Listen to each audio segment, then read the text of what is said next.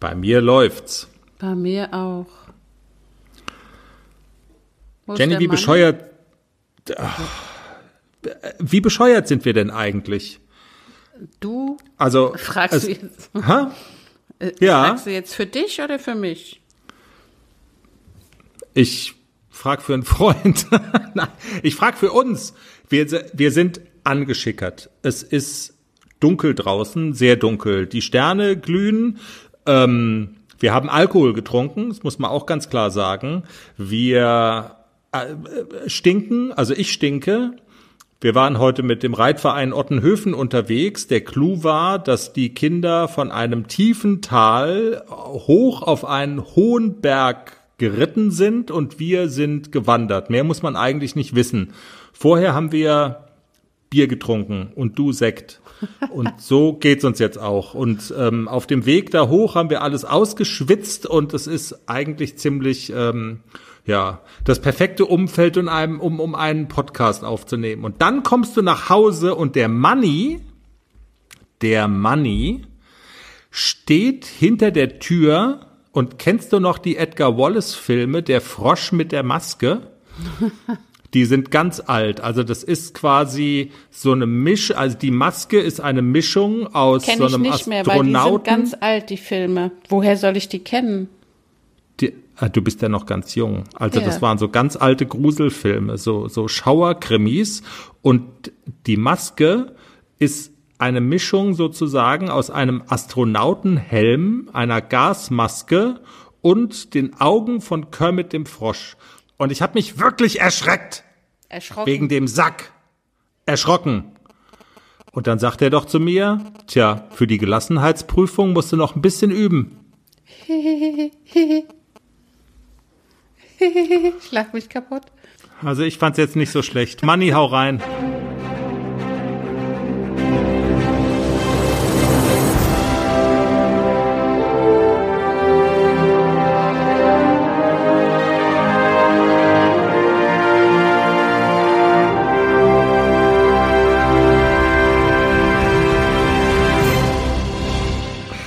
Herzlich willkommen. Hier ist der Pferdepodcast, Episode 32 und der Folgentitel lautet Das Raschelmonster.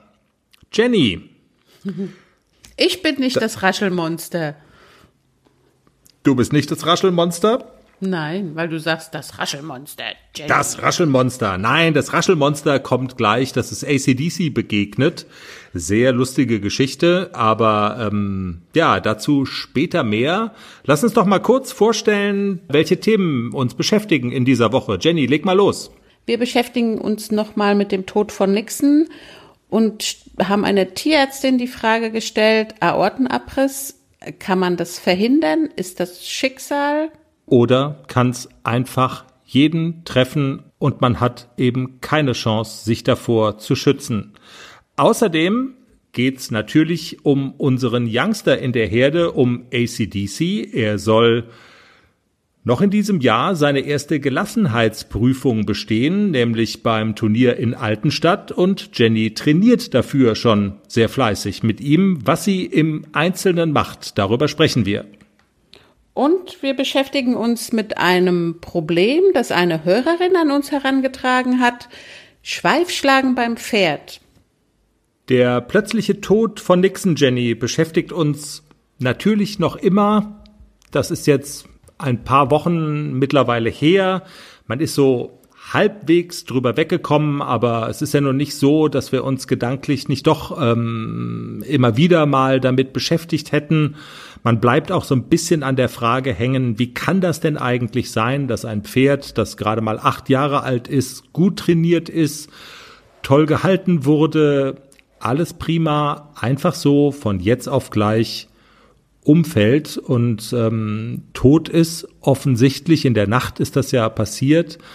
Und Jenny, ich glaube, das ist auch eine Frage, mit der vor allen Dingen du dich natürlich auseinandergesetzt hast, weil du jeden Tag mit ihm zu tun hattest. Und ähm, es gab ja eigentlich dieses Bedürfnis auch von deiner Seite aus, man würde gerne wissen, wie ist das genau passiert? Hätte man irgendwas tun können? Und du hast dich aber damals dagegen entschieden, den Leichnam sozusagen von Nixon untersuchen zu lassen. Ne? Also das haben wir nicht gemacht. Nein, das haben wir nicht gemacht, weil auch die Anzeichen wirklich so klar für einen Aortenabriss gesprochen haben, dass ich entschieden habe, wir machen das nicht. Aber trotzdem stellt man sich natürlich die Frage, hätte man das verhindern können? Hat man was falsch gemacht? Das ist, glaube ich, ganz normal, dass man sich als Pferdebesitzer diese Frage stellt. Wäre das auch passiert, wenn man irgendwas anders gemacht hätte? Ja. Und wir sind ja ganz froh, dass wir einen guten Draht haben zu einer Tierärztin, zu Dr. Esther Rudloff, die in unserem Podcast auch schon mal aufgetaucht ist im Sommer, als die enorme Hitzewelle war. Da hatten wir mit ihr der ein oder andere mag sich erinnern, darüber gesprochen, wie macht man das eigentlich richtig, sein Pferd abzukühlen bei Temperaturen jenseits der 38, 39, 40 Grad. Und ähm, wir hatten die Gelegenheit, mit Esther am Telefon zu sprechen über ja die Todesumstände, den Tod von Nixon und die Frage, kann das eigentlich jedem Pferd passieren, das was Nixon passiert ist? Und das Gespräch mit ihr das hören wir jetzt. Hallo Esther. Hallo, grüß dich, Danny. Hallo. So. Ja, Esther, vor äh, etwas mehr als 14 Tagen ist äh, der Nixon gestorben, den du ja auch kennengelernt hast. Wir sind so über die erste Trauer hinweg, wobei das bestimmt noch äh, lange dauern wird, ähm, bis das tatsächlich überwunden ist. Das ist, glaube ich, einfach so. Viele Menschen hat es so bewegt. Wir haben auch in einer Sonderausgabe im Podcast darüber erzählt. Und ich glaube, so dieses Thema, wie kann sowas denn passieren, ist eins, was Jenny auch irgendwie so noch sehr beschäftigt hat. Es hieß, es sei sehr wahrscheinlich, dass ein Aortenabriss die Todesursache war. Und uns hat es so ein bisschen zu der Frage geführt, Kommt sowas häufiger vor? Das sagt zumindest Dr. Google. Und deshalb mal diese Frage an dich als Tierärztin. Kommt sowas häufiger vor? Also es ist durchaus ähm, ein bekanntes Phänomen. Also das ähm, tritt vor allen Dingen bei, bei Rennpferden oder Hochleistungssportpferden tritt das schon mal auf. Also häufiger mal auf, aber ähm, es kann bei ganz normalen Freizeitpferden und so auch eintreten. Also das ist leider, kann es jedes Pferd treffen. Gibt es da irgendwie Pferde, ich sage jetzt mal in Anführungszeichen, die dafür besonders prädestiniert sind oder ist das so ein bisschen so Schicksal? Es kann jeden treffen. Ja, also es ist ähm, eher Schicksal. Also man kann das weder durch Haltung, durch eine besonders gute Haltung oder besonders gutes Training ähm, oder eben gar kein Training beeinflussen. Also es kommt am häufigsten eigentlich bei Rennpferden vor, weil da der Blutdruck ähm, zur Zeit des Rennens, also unter Belastung, natürlich enorm ansteigt. Aber wie gesagt, auch bei ganz normalen Turnierpferden, Freizeitpferden und so kann es einfach auftreten. Das Man kann das also nicht, auch nicht voraussagen. Okay.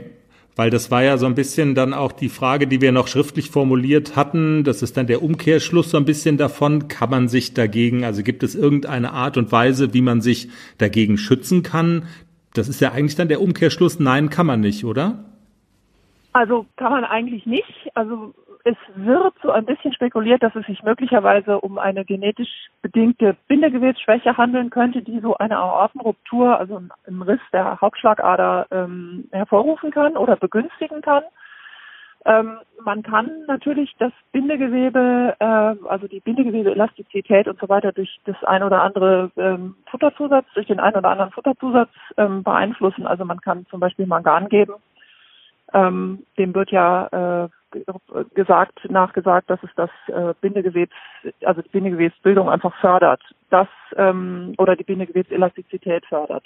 Das, äh, das ist das Einzige, aber selbst das ist keine Sicherheit. Also man kann definitiv keine Vorsorge treffen. Ja, ich habe das auch nachgelesen und bin auch darauf gestoßen, was du gerade gesagt hast, ähm, dass es vermutlich eine Bindegewebsschwäche die Ursache sein könnte, aber das ist auch nicht wissenschaftlich erwiesen. Ne? Genau, ja. genau. Also ja. man hat bis jetzt noch nichts gefunden. Also auch sind ja viele Pferde auch untersucht worden. Aber man hat dort auch ähm, in der, also die, die Aortenwand baut sich ja aus mehreren Schichten auf und man hat also in der äh, Schicht, wo die elastischen Fasern drin sind, auch bisher keine Unterschiede zu normalen Aorten gefunden. Ja, der einzige Trost bei dieser, also bei, bei Nixons Tod war wirklich für mich auch so der Anschein, dass er gar nicht gelitten hat, sondern das geht in Sekunden. Ne? Wenn ich das richtig nachgelesen habe, geht das ganz, ganz schnell. Genau, äh, genau. Also die Aorta reißt ja, wenn sie reißt, ganz nah am Herzen. Also da ist eine Stelle, die ist nicht so elastisch wie, äh, wie der Rest der Aorta, also nicht so ausdehnungsfähig. Und ähm, das reißt dort und an der Stelle ist natürlich auch der Blutdruck am höchsten, höchsten weil das Blut direkt aus dem Herz kommt und ähm, das geht ganz, ganz schnell, dass, ähm, dass das Pferd verblutet. Also das ist ähm, so, dass das Pferd gar nicht mitbekommt, was mit ihm passiert. Mhm. Also es leidet auch nicht. Auch vorher ja. nicht. Okay, das, das ist wirklich so ein Gedanke, der mich enorm getröstet hat. Wie, der Chris hat ja schon gesagt, also wir haben ihn nicht untersuchen lassen, aber ganz viele äußere Anzeichen auch nach seinem Tod haben dafür gesprochen, dass es diese Todesursache war und deswegen haben wir uns auch eine Untersuchung gespart. Also das war auch so in diesem ersten Moment der Schock. Natürlich ist es dann so ein paar Tage später, man grübelt darüber nach, hat man was falsch gemacht, hätte man was anders machen können. Ähm, ich glaube, das ist ganz normal, dass jeder Pferdebesitzer dann darüber nachdenkt, ob er irgendwas falsch gemacht hat, das Pferd überbeansprucht oder zu viel, zu wenig, keine Ahnung. Also man, man sucht auch schon den Fehler bei sich selber, ob man schuld ist, dass das Pferd gestorben ist. Aber ähm, ich habe auch nachgelesen, man kann es nicht verhindern. Wenn es passiert, passiert es. Genau, das ist so. Also da ist, äh, da braucht man sich wirklich selbst gar keine Vorwürfe zu machen. Wie gesagt, das kommt bei allen Sorten von Pferden vor und ähm, auch unter ganz optimalen Haltungsbedingungen, so wie es ja bei euch der Fall ist. Ne? Also die Pferde sind im Offenstall, die sind den ganzen Tag in Bewegung. Ähm, Nixon war gut ja. trainiert. Ähm, also auch da kann sowas passieren. Ja? Hm. Und nach dem Tod, wenn wir von äußeren Anzeichen sprechen, wir haben immer vermieden, darüber zu reden, aber auch da wird man dann konfrontiert mit dem Thema Blut. Also das Pferd verblutet ja innerlich und das sieht man dann im Zweifelsfall auch. Ne?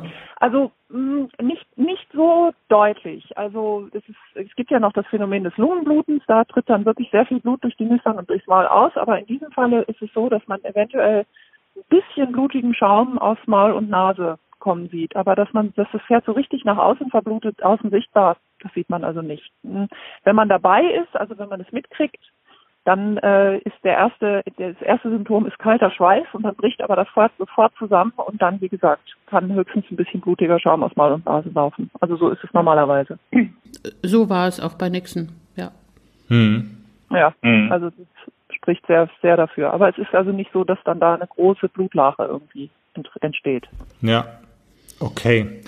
Esther, äh, ganz ehrlich, du hast alle unsere Fragen beantwortet, auch wenn das natürlich nicht so schöne Fragen sind, aber man weicht dem ja auch gerne aus. Aber ähm, tja, der Tod von Nixon hat uns jetzt mal dazu gebracht, äh, da nachzufragen. Und ich glaube, es ist ehrlich gesagt sehr spannend, auch für andere sowas mal zu hören.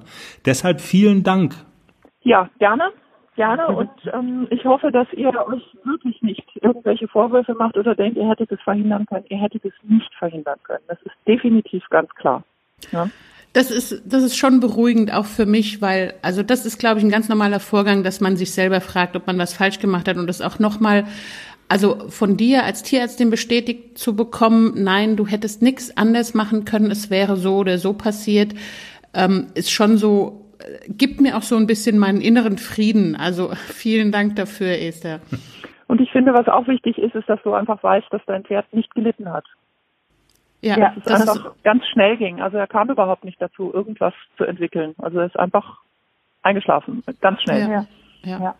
Und so sah es auch wirklich aus. Es war, ich habe es auch im, im, Podcast gesagt, es war ein ganz friedliches Bild. Man hatte nicht den Eindruck, dass er äh, sich gequält hat oder so. Also wirklich, er lag einfach auf der Seite. Es war ganz friedlich. Es war überhaupt nicht zu sehen, dass vorher ein, ein Todeskampf oder so stattgefunden hat. Gar nichts. Also gar keine Anzeichen dafür, sondern wirklich tot umgefallen, ja. Mhm. Ja. Okay, wir haben ja noch die beiden anderen. Ich habe ja noch den Youngster und habe noch den Opi. Die helfen sehr darüber hinweg. Man, man ist beschäftigt und die machen auch, der Kleine macht sehr viel Freude und wir werden das ja, auch überstehen. Natürlich ist es immer noch traurig und er wird sehr fehlen und ich vermisse ihn auch, aber der Gedanke, es ging schnell und er hat nicht gelitten, ist auch wirklich ein großer Trost. Ja, ja, das ist gut. Dann wünsche ich dir, dass du oder dass ihr jetzt mit den beiden anderen ähm, viel Freude habt. Vielen Dank an Esther an dieser Stelle für das aufschlussreiche Interview und auch die Gewissheit, dass ich nichts hätte anders machen können, um den Tod von Nixon zu verhindern. Das ist schon so, das gibt einem so ein bisschen den inneren Frieden und man weiß auch, es wäre sowieso passiert. Es war wirklich Schicksal. Okay, Jenny, dann lass uns reden über den Youngster in unserem Podcast, in deinem Pferdeleben, in der Herde ACDC. Den gibt's ja nun auch noch. Der ist super aktiv, super rege. Dem geht's enorm gut, hat man das Gefühl. Und du hast, ähm, haben wir ja in der vergangenen Ausgabe auch schon drüber gesprochen, ja, du hast noch was vor mit ihm in diesem Jahr und zwar beim Haflinger Turnier in Altenstadt. Willst du mit ihm unter anderem teilnehmen an der Gelassenheitsprüfung. Und ähm, das ist eine Geschichte, ja, junge Pferde klingt irgendwie so easy, aber man muss ganz schön was dafür tun, dass die Pferde da mit einer guten Note abschneiden. Das ist im Moment so das Thema, was du in Angriff genommen hast. Äh, was konkret passiert denn im Stall bei dir? Das ist ja, also das, das sind ja durchaus Dinge, die man auch so optisch sehen kann und die so ein bisschen aus der Reihe fallen. Und? Alles bereit für den Einzug des neuen Kätzchens? Ja, steht alles. Ich habe mich extra informiert, was ich für den Start brauche. Ein gemütlicher Schlafplatz, hochwertige Katzennahrung, viel Spielzeug, ist alles bestellt. Aha. Und woher wusstest du, was das Passende ist? Ich habe einfach auf felbi.de geschaut. Da gibt's ausgesuchte Artikel von Top-Marken aus den Bereichen Futter, Snacks und Accessoires und auch die passenden Themenwelten für Hund und Katz. Gibt da zum Beispiel einen Magazinartikel, ein Kätzchen zieht ein, heißt der. Da konnte ich genau nachlesen, was ich brauche. Das ist ja super. Dann finde ich bei Felbi vielleicht sogar Tipps für das Reisen mit dem Hund. Du weißt doch, dass Wuschel bald mit auf Wanderung soll. auf jeden Fall. Und noch besser, bei Felbi gibt es eine große Auswahl an Outdoor-Bekleidung, auch für dich, von beliebten Marken wie zum Beispiel Fjellreven, Bergans oder Derbe, für die nächste Gassi-Runde oder eben die nächste Wanderung. Ein richtiger Lifestyle-Online-Shop für dein Tier und für dich. Spare jetzt 20% bei deinem nächsten Einkauf auf felbi.de mit dem Code AUDIO20. Alles großgeschrieben AUDIO20. Der Code ist auch auf alle Aktionen anwendbar, gültig bis 30. September 2024. Felbi, für die beste Zeit mit deinem Tier. Puff. Sag ich mal. Ja, also ich habe mir die Ausschreibung nochmal genau durchgelesen und da ist unter anderem zum Beispiel da drin, dass man das Pony eintütet, also eine Plane über das Pony legt. Und da kommen noch so Sachen vor wie Flatterbänder, über ein Stangenkreuz gehen. Also das sollte jetzt nicht so das große Problem sein, aber da rollen irgendwelche Bälle hinter einer Hecke hervor, den Regenschirm. Also man muss das wirklich üben, jede einzelne Lektion, damit es bei der Prüfung sitzt, beziehungsweise dass das Pony wirklich gelassen ist und das ist viel Vertrauensarbeit mit dem kleinen Kerl. Und ja, wir sind, wir sind dran und haben auch schon kleine Fortschritte gemacht. Wir nennen die Folge ja Raschelmonster. Also es raschelt auch im Wortsinne bei dir im Stall im Moment. Unter anderem gibt's da, glaube ich, so eine Plane, über die er auch drüber laufen muss und die wirklich ziemlich gruselig raschelt. Ne? Und es geht auch um dieses Cape, was um seinen Körper herum geht. Was macht das denn mit dem jungen Pferd? Also das Cape ist einfach eine ganz normale Plane. Die habe ich im Baumarkt gekauft und die habe ich die Woche das erste Mal ausgepackt und habe sie einfach mal auf die Koppel gelegt und mal geguckt, was macht er denn? Die Neugier ist natürlich groß. Er geht dann da mal hin, aber es war sehr windig und sobald das Ding raschelt, ist er gerannt bis in die hinterste Ecke und oh, okay. hat sich hinter Globus versteckt und so, guck mal, da ist irgendwas, das ist gruselig. Aber er ist ja, er ist ja immer dem Menschen sehr zugewandt und er ist wirklich so, dass, dass er wenn der Mensch sagt, komm, guck's dir mal an, ist gar nicht so schlimm, okay, dann geht er auch mit und der guckt sich's auch an. Aber die Plane über das Pony zu legen und ihn wirklich einzutüten, das war schon ein größeres Stück Arbeit. Also wir haben es letztendlich geschafft. Das Foto haben wir, glaube ich, auch bei Insta und bei Facebook schon veröffentlicht. Ja, stimmt. Aber es hat eine Zeit lang gedauert. Also er war sehr misstrauisch. Ich habe die Plane erst auf den Boden gelegt und er sollte mit mir darüber gehen. Das war am Anfang, also auf gar keinen Fall gehe ich mit dir darüber. Also ich gehe außen rum, aber doch nicht über diese Plane, die, weil die verbrennt mir die Hufe. Also er ist wirklich so draufgesprungen und dann einmal so mit allen Vieren in die Luft. Wow! Es war sehr lustig. Ich konnte es leider nicht filmen, weil Pony halten und Handy ging irgendwie Ja. nicht. Okay. Aber- also er geht regelrecht stiften und, und, ähm, und haut ab. Wie geht man denn dann vor, um ihm zu sagen, okay, jetzt haben wir alle mal gelacht, aber du gehst jetzt noch mal dahin? Ich gehe. Weil man genau. muss ja dranbleiben, ne? Ja. Ich gehe nochmal mit ihm hin. Ich lasse ein bisschen größeren Abstand und gehe um die Plane rum und führe ihn im Schritt, als wäre das das Normalste der Welt und gehe einfach irgendwann über die Plane, als wäre es ganz normaler Boden. Und irgendwann geht er dann mit. Also wenn ich ganz normal bin und ganz ruhig und einfach laufe, dann läuft er auch einfach. Der erste Okay. Schritt auf die Plane war so raschel, da hat er sich nochmal erschrocken, aber ich habe mich nicht beeindrucken lassen, bin einfach weitergegangen und er ist einfach mit mir gegangen. Und am Ende der Trainingseinheit konnte ich ihn im Trab und im Galopp über die Plane longieren. Also er ist wirklich im Trab und im Galopp auch über die Plane drüber, ohne zu zucken. Also hat er ganz, ganz brav gemacht. Okay. Und wenn wir jetzt über den Wettkampf dann sprechen in Altenstadt, was dann auch bewertet wird, was genau wird denn da bewertet? Also was muss er alles können und was darf er nicht machen und was, was muss er machen sozusagen, um da eine gute Note zu, um da eine gute Note zu, um da eine gute Note zu erzielen?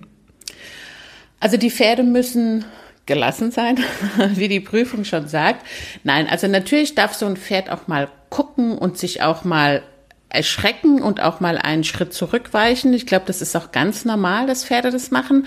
Aber es muss erkennbar sein, dass das Pferd Vertrauen zu dem Führer hat und auch sagt, okay, ich gehe da mit dir, auch wenn ich mich erschrecke. Aber wenn da jetzt zum Beispiel ein Ball hinter einer Hecke vorrollt und dann darf der auch da hinschauen und darf auch gucken, was passiert denn da. Ich meine, die, die Pferde sollen ja nicht tot sein oder so, sondern die sollen ja schon auch daran teilnehmen und sollen aufmerksam verfolgen, was da passiert. Aber die sollen bei den Menschen bleiben und die sollen wirklich gelassen bleiben, nicht irgendwie hysterisch wegspringen oder gar sich losreißen oder so. Das wäre doof. Also da bleiben, die dürfen reagieren, aber sie dürfen nicht panisch werden, weglaufen wollen oder sich losreißen wollen. Also das dürfen sie nicht. Okay. Nun ist es ja so, dass der andere Stallmitbewohner das auch alles mitbekommt, wenn du da ähm, Flatterbänder und ähm, Planen und so weiter ausrollst. Wie reagiert der denn da drauf? Äh, Globus ist ja jetzt auch nicht der nervenstärkste äh, unter den Pferden. Wie reagiert der? Der Globus hat mit mir schon eine Gelassenheitsprüfung hinter sich, als er noch jung war und hat sie mit einer 2 absolviert. Also, Okay. Ja, haben wir aber auch viel geübt damals. Und der ist jetzt, der geht über die Plane, das kennt der alles. Und der hat ja auch viel Vertrauen zu mir. Alleine geht er nicht durch den Flattervorhang, aber der geht mit mir überall hin. Alleine geht er nirgendwo hin, aber wenn ich da bin und sage, wir gehen da jetzt, dann geht er. Also der hat wirklich Vertrauen zu mir und der würde sich auch nicht losreißen, wenn ihn irgendwas erschreckt. Also das Okay. würde er nicht machen. Aber den Kleinen, also die Aufgabe ist ja auch, die Plane über das Pony zu legen. Das war dann auch noch mal etwas schwieriger. Drüber laufen und sie auf seinem Rücken haben, ist ja noch mal was anderes. Also Da- das am eigenen Körper zu spüren, das kann man sich ja auch vorstellen. Also da ist so ein Pferd ja wahrscheinlich auch ganz Mensch. Wenn es einem dann so nah auf den Pelz rückt, dann ist das natürlich noch mal eine ganz andere Nummer und das merkt man wohl auch, ne? Also Ja. eindeutig, ja. Also ich habe es nach Zöpfchenband-Methode gemacht. Ich habe die Plane in die Hand genommen. Ich war überhaupt nicht zimperlich und bin mit der Plane auf das Pferd zugegangen, als wäre das das Normalste der Welt und bin aber auch also sehr sehr bestimmt auch auf ihn zugegangen und habe ihn mit der Plane angefasst und habe seinen ganzen Körper abgestreichelt mit der Plane und habe immer ganz doll geraschelt. Natürlich war er aufgeregt und hatte Angst und wollte weg. Aber man muss da so ein bisschen durchhalten und dranbleiben und wirklich so dem Pferd vermitteln, das ist was ganz Normales, was stellst du dich jetzt eigentlich so an?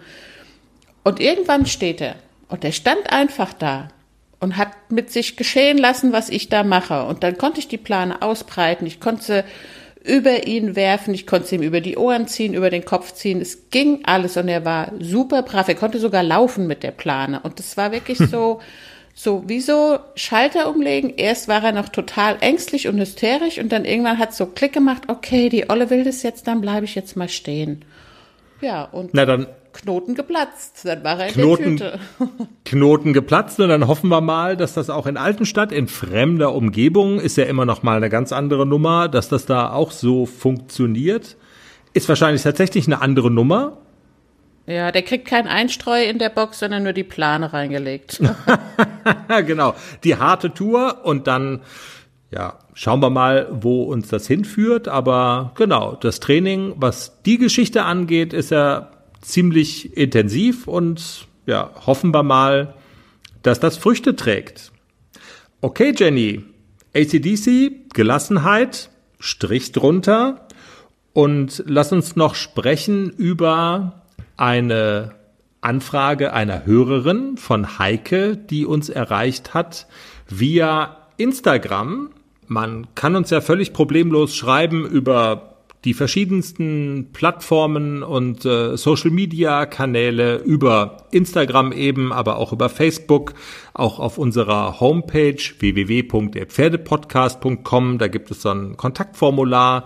Das kann man dann per Mail benutzen. Auch das erreicht uns direkt. Und äh, Heike hat uns eben über Insta geschrieben, eine Nachricht und sie fragt Folgendes. Hi, ich finde euren Podcast super und würde nun gerne auch mal eine Frage stellen zur Diskussion. Ich habe eine siebenjährige Ponystute, die ich auch selber ausgebildet habe. Wir befinden uns auf einem guten Weg und sind vielseitig unterwegs. Allerdings habe ich ein Problem. Wenn ich mein Pony treibe, egal ob von oben oder vom Boden aus, quittiert sie es immer mit mindestens einem Schweifschlag. Ich habe nun schon verschiedene Änderungen ausprobiert, wie die Hilfe zu minimieren ist, aber es gelingt mir nicht, egal ob von oben oder unten, dieses Schweifschlagen zu verhindern. Habt ihr noch eine Idee? Spuren aus, leise gesprochen, alles schon probiert. Sie reagiert auch gut drauf und nimmt die treibende Hilfe an. Schweifschlagen, Jenny. Fangen wir doch mal mit dem Stichwort Schweifschlagen an. Ist es ein Problem? Wie reagierst du auf diese Anfrage? Ja, also ich habe ähm, bei Heike erst nochmal nachgefragt, äh, wie ausgeprägt dieses Schweifschlagen ist. Also ist es ein aggressives, richtig starkes Schweifschlagen oder ist es eher so ein fliegenverscheuchendes Schweifschlagen, also so äh, wirklich reine Fliegenabwehr. Das ist ja schon ein großer Unterschied. Wenn das das zweite ist, dass sie wirklich so wie zur Fliegenabwehr mit dem Schweif schlägt, da würde ich mir gar nicht so viele Gedanken machen. Es gibt ja Pferde, die unterschiedlich sensibel sind und unterschiedlich sensibel auf Hilfen reagieren. Die einen mehr, die anderen ähm, weniger. Und wenn sie ein sensibles Pony hat, das halt wirklich auf den, auf den geringsten Druck oder Hilfengebung reagiert, dann kann das schon einmal mit einem Schweifschlag quittiert werden. Solange das aber wirklich in der, in der Region fliegenabwehrendes Schweifschlagen ist, würde ich mir darüber keine Gedanken machen. Ich hatte mal einen Trainer, der gesagt hat, Pferde sind ja sehr empfindlich und versuche so zu reiten, als wärst du die Fliege. Also Heike, sei die Fliege.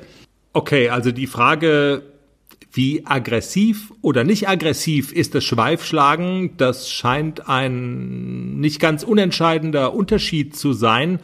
Ähm, du hast Heike ja nochmal danach gefragt, wie sie das denn einschätzen würde und das hat Heike geantwortet. Vielen Dank für die Nachricht. Das ging ja wahnsinnig schnell mit der Antwort. Ähm, ja, ich habe das jetzt heute nochmal besonders beobachtet, weil ich euch ja die Nachricht auch geschickt habe. Also ich würde sagen, in den meisten Fällen ist es eher kein aggressives, sondern eher so ein begleitendes Schweifschlagen, was eben einfach irgendwie zur treibenden Hilfe dazugehört. Manchmal aber, klar, wenn sie gerade nicht ganz so motiviert ist, dann kann das auch zu so einem aggressiven umschlagen. Also es ist dann nicht wild und sie nimmt es auch trotzdem noch an, aber ja, es ist halt schon, es ist halt schon so, dass man sich fragt, hm, ist sie vielleicht unzufrieden dann in der Situation.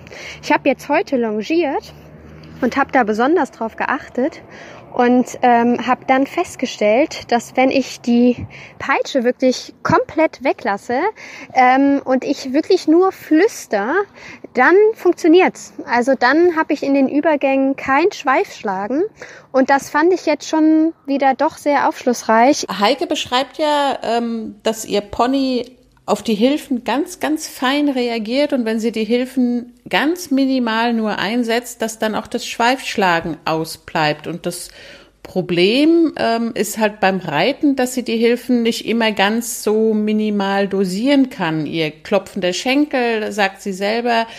Und es gibt natürlich schon Pferde, die da sehr empfindlich reagieren. Und Schweifschlagen ist, also unterm Sattel, ist halt immer so, so ein Zeichen für Stress oder Schmerzen oder irgendwas ist in der Hilfengebung so, dass es dem Pony nicht passt. Also man sollte immer Ursachenforschung betreiben und sollte gucken, an was es liegt. Aber jetzt Heike beschreibt ja, wenn sie bei der, bei der Longenarbeit die Hilfen minimiert, dann müsste es im Sattel eigentlich auch so sein, die Hilfen zu minimieren. Und sie hat ihre klopfenden Schenkel oder ihre unruhigen Schenkel nochmal beklagt. Ich glaube beinahe, dass ihr die Hilfen beim Reiten vielleicht einfach zu dolle sind. Also man sitzt ja nicht wie verrückt da drauf, aber klar, man ist kein Profi und ähm, die Beine können entweder einwirken. Ich glaube, bei mir, meine treibenden Schenkelhilfen, die sind wahrscheinlich, wenn es eine Skala von 0 bis 10 gibt, kann ich 0 gut. Und dann fange ich mit 5 an und kann auch 10. Aber ich glaube, diese Abstufung dazwischen, da bin ich noch nicht Profi genug. Und ich glaube beinahe, es könnte daran liegen. Ich fand das jetzt heute schon eine tolle Beobachtung beim Longieren. Und jetzt werde ich mal versuchen, ob ich eine Möglichkeit finde, das beim Reiten noch ähm, irgendwie hinzukriegen. Ja, vielleicht hast du sonst noch eine Idee, wie man vielleicht sonst äh, seine Schenkelhilfen etwas präzisieren kann oder noch eine andere Idee. Aber an für, son äh, also an für sich fand ich das jetzt auch gut, wie du das gesagt hast. Sie ist tatsächlich auch extrem empfindlich, was Fliegen angeht. Ähm, ja, vielleicht bin ich auch die Fliege. Zumindest muss ich dann zu einer werden. Danke dir. Für die unruhigen Schenkel hatte ich auch noch einen Tipp für Heike. Also was mir immer sehr geholfen hat, ich hatte es auch anfangs bei Nixon oft in den Protokollen stehen, Klopfen der Schenkel der Reiterin. Und ähm, was mir sehr geholfen hat, ist immer diese Vorstellung, meine Fersen federn beim Traben in den Boden und die Wade liegt am Pferdebauch. Also das Bein wird lang und die Ferse in den Boden federn. Und ich stelle mir vor, mein Pferd wäre auf einmal unter mir weg. Lande ich denn auf meinen beiden Füßen gleichzeitig? Dann sitze ich nämlich mittig im Pferd und kann auch wirklich die Waden ruhig ans, an den Pferdebauch legen. Mir hat das immer sehr geholfen. Heike habe ich den Tipp auch gegeben und wir haben sie gebeten, es zu probieren und auch zu berichten, ob sie Erfolg damit hatte. Sie hat gesagt, sie wird berichten, wie es war. Dann schauen wir mal, was noch so kommt von Heike. Aber ich denke, in dem, was du gesagt hast, da steckt ja schon mal eine ganze Menge drin. Vor allen Dingen habe ich jetzt erstmal so als ja, Laie mitgenommen, es ist ein enormer Unterschied, ob ein Pferd einfach nur eine Fliege verscheuchen will oder ob sozusagen tatsächlich der Ausdruck ist von Unmut, du gehst mir auf den Keks, ich habe Schmerzen, mir geht's gerade nicht gut. Also das zählt dann, glaube ich, auch zu den Aufgaben des Reiters, das erstmal rauszufinden. Was will mein Pferd mir denn sagen, oder, Jenny? Ja, es gibt ja auch ähm, durchaus Lektionen, die ein Reiter reitet, die das Pferd zum Schweifschlagen bringen können, wenn man zum Beispiel später sehr in die Versammlung geht und äh, dann schlagen auch manche Pferde mit dem Schweif, weil zum Beispiel in der Piaffe oder in einer Passage, dass sie sich einfach darüber ärgern, ich kann meine Energie, kann nicht nach vorne weg, sondern ich muss die jetzt hinten auf meiner Hinterhand aufnehmen und dann kann man auch ganz oft beobachten, dass die Pferde dann anfangen mit dem Schweif zu schlagen. Das ist natürlich in dem Moment eine Stresssituation für das Pferd, aber solange das nur in einzelnen Lektionen vorkommt und da ist es recht häufig auch zu beobachten, wenn man sich die großen Dressurreiter mal anguckt, da einfach mal drauf achten, da schlagen ganz viele Pferde mit dem Schweif, gerade in den versammelnden Lektionen. Und wenn es in diesen Lektionen passiert, dann ist es aber auch als völlig normal zu werten und da muss man sich keine Gedanken darüber machen. Nein, das sind ja auch immer nur kurze Momente und ähm, das ist halt einfach dieser, dieser Stress, der sich in dem Moment nicht nach vorne entladen kann. Also dass dann schon treibende Hilfen gegeben werden, aber die können nicht nach vorne raus, sondern die sollen ja wirklich untertreten, sich versammeln und so. Und dann kommt es schon vor, dass Pferde mit dem Schweif schlagen. Okay, also das wäre dann eher normal und nicht bedenklich. Ab wann ist es denn bedenklich, um das vielleicht auch nochmal auf den Punkt zu bringen, Jenny? Also wenn Pferde permanent beim Reiten wirklich aggressiv mit dem Schweif schlagen. Also da würde ich auf jeden Fall Ursachenforschung betreiben und würde, das kann ganz viele Ursachen haben, ein nicht passender Sattel. Also das ist ja meistens so, Pferde schlagen mit dem Schweif, wenn so in der hinteren oder in der hinteren Hälfte des Pferdes dem irgendwas unangenehm ist, sei es der Reiterschenkel, vielleicht drückt auch ein Sattel in den Rücken oder ähm, was auch immer, aber da würde ich auf jeden Fall Ursachenforschung betreiben, um zu gucken, woran es liegt, dass das Pferd so sehr unzufrieden ist mit seiner Situation, dass es so mit dem Schweif schlägt. Also ein Seismograph für Schwierigkeiten, die das Pferd hat, ist dieses Schweifschlagen demnach schon. Also Absolut. man darf das nicht äh, auf alles klar. Man darf es nicht einfach so zur Seite wischen, sondern man muss schon schauen. Ist auch ähm, ein, ein Kriterium, auch zum Beispiel bei Dressurprüfungen, hatte ich auch schon im Protokoll, locker schwingender Schweif, das ist ein Zeichen von Durchlässigkeit, Gelassenheit, Zufriedenheit des Pferdes. Und wenn, wenn der Schweif nicht locker pendelt beim Reiten und wirklich aggressiv hin und her peitscht, dann ist es immer ein Zeichen dafür, dass das Pferd nicht entspannt ist und dass irgendwas nicht in Ordnung ist. Okay. Wenn ich jetzt ein Pferd wäre, dann würde mein Schweif locker pendeln. Ich wäre glücklich und zufrieden, weil ich das Gefühl hätte, ach ja, wir haben so das erzählt, was wir erzählen wollten. Wenn du ähnlicher Ansicht bist, Jenny, dann könnten wir Noch Folge 32, dann könnten wir Folge 32 des Pferdepodcasts zu einem Ende bringen. Ja, also wo du so sagst mit dem Bier, klar, Warum nicht? Ich meine, ich mache mir nichts aus Bier, weißt du ja. Ja, Prost, Nicole, an dieser Stelle. Die Frage ist, ob ich den Weg zum Kühlschrank finde. Also wie in so einer Essdressur, weißt du? Dass ich so quasi Schulter rein jetzt und keine Ahnung. Also ja, bitte einmal, einmal eine, eine schöne Traversale zum Kühlschrank. Ja. Aber, aber nicht, so dass mit ich mich, Ausdruck, so richtig schön mit Ausdruck. Aber jetzt stell dir mal vor, ich vergaloppiere mich und stehe im Bad dann Gibt's kein ja Bier. Kein ja, da, das wäre ja fatal. Bist du disqualifiziert. Ah. Ist so. Ohne Bier also wenn Bett. ich gehen Sie nicht genau. wieder los. Ziehen Sie keine 4000 Euro ein. Gehen also wenn Sie ich erst im Bad stehe, wenn ich erst im Bad stehe, dann mich ins Schlafzimmer verlaufe und dann vielleicht draußen im Flur, im, im Hausflur stehe, dann bin ich disqualifiziert. Drückt mir die Daumen. In diesem Sinne, Vielen Dank fürs Zuhören. Wir wünschen euch eine schöne Woche. Wir freuen uns über positive Bewertungen bei iTunes zum Beispiel, über Sternchen. Empfehlt uns weiter, wenn es euch gefällt. Der Pferdepodcast sagt Tschüss für diese Woche. Macht das Beste draus. Bis nächsten Montag dann. Tschüss. Tschüss.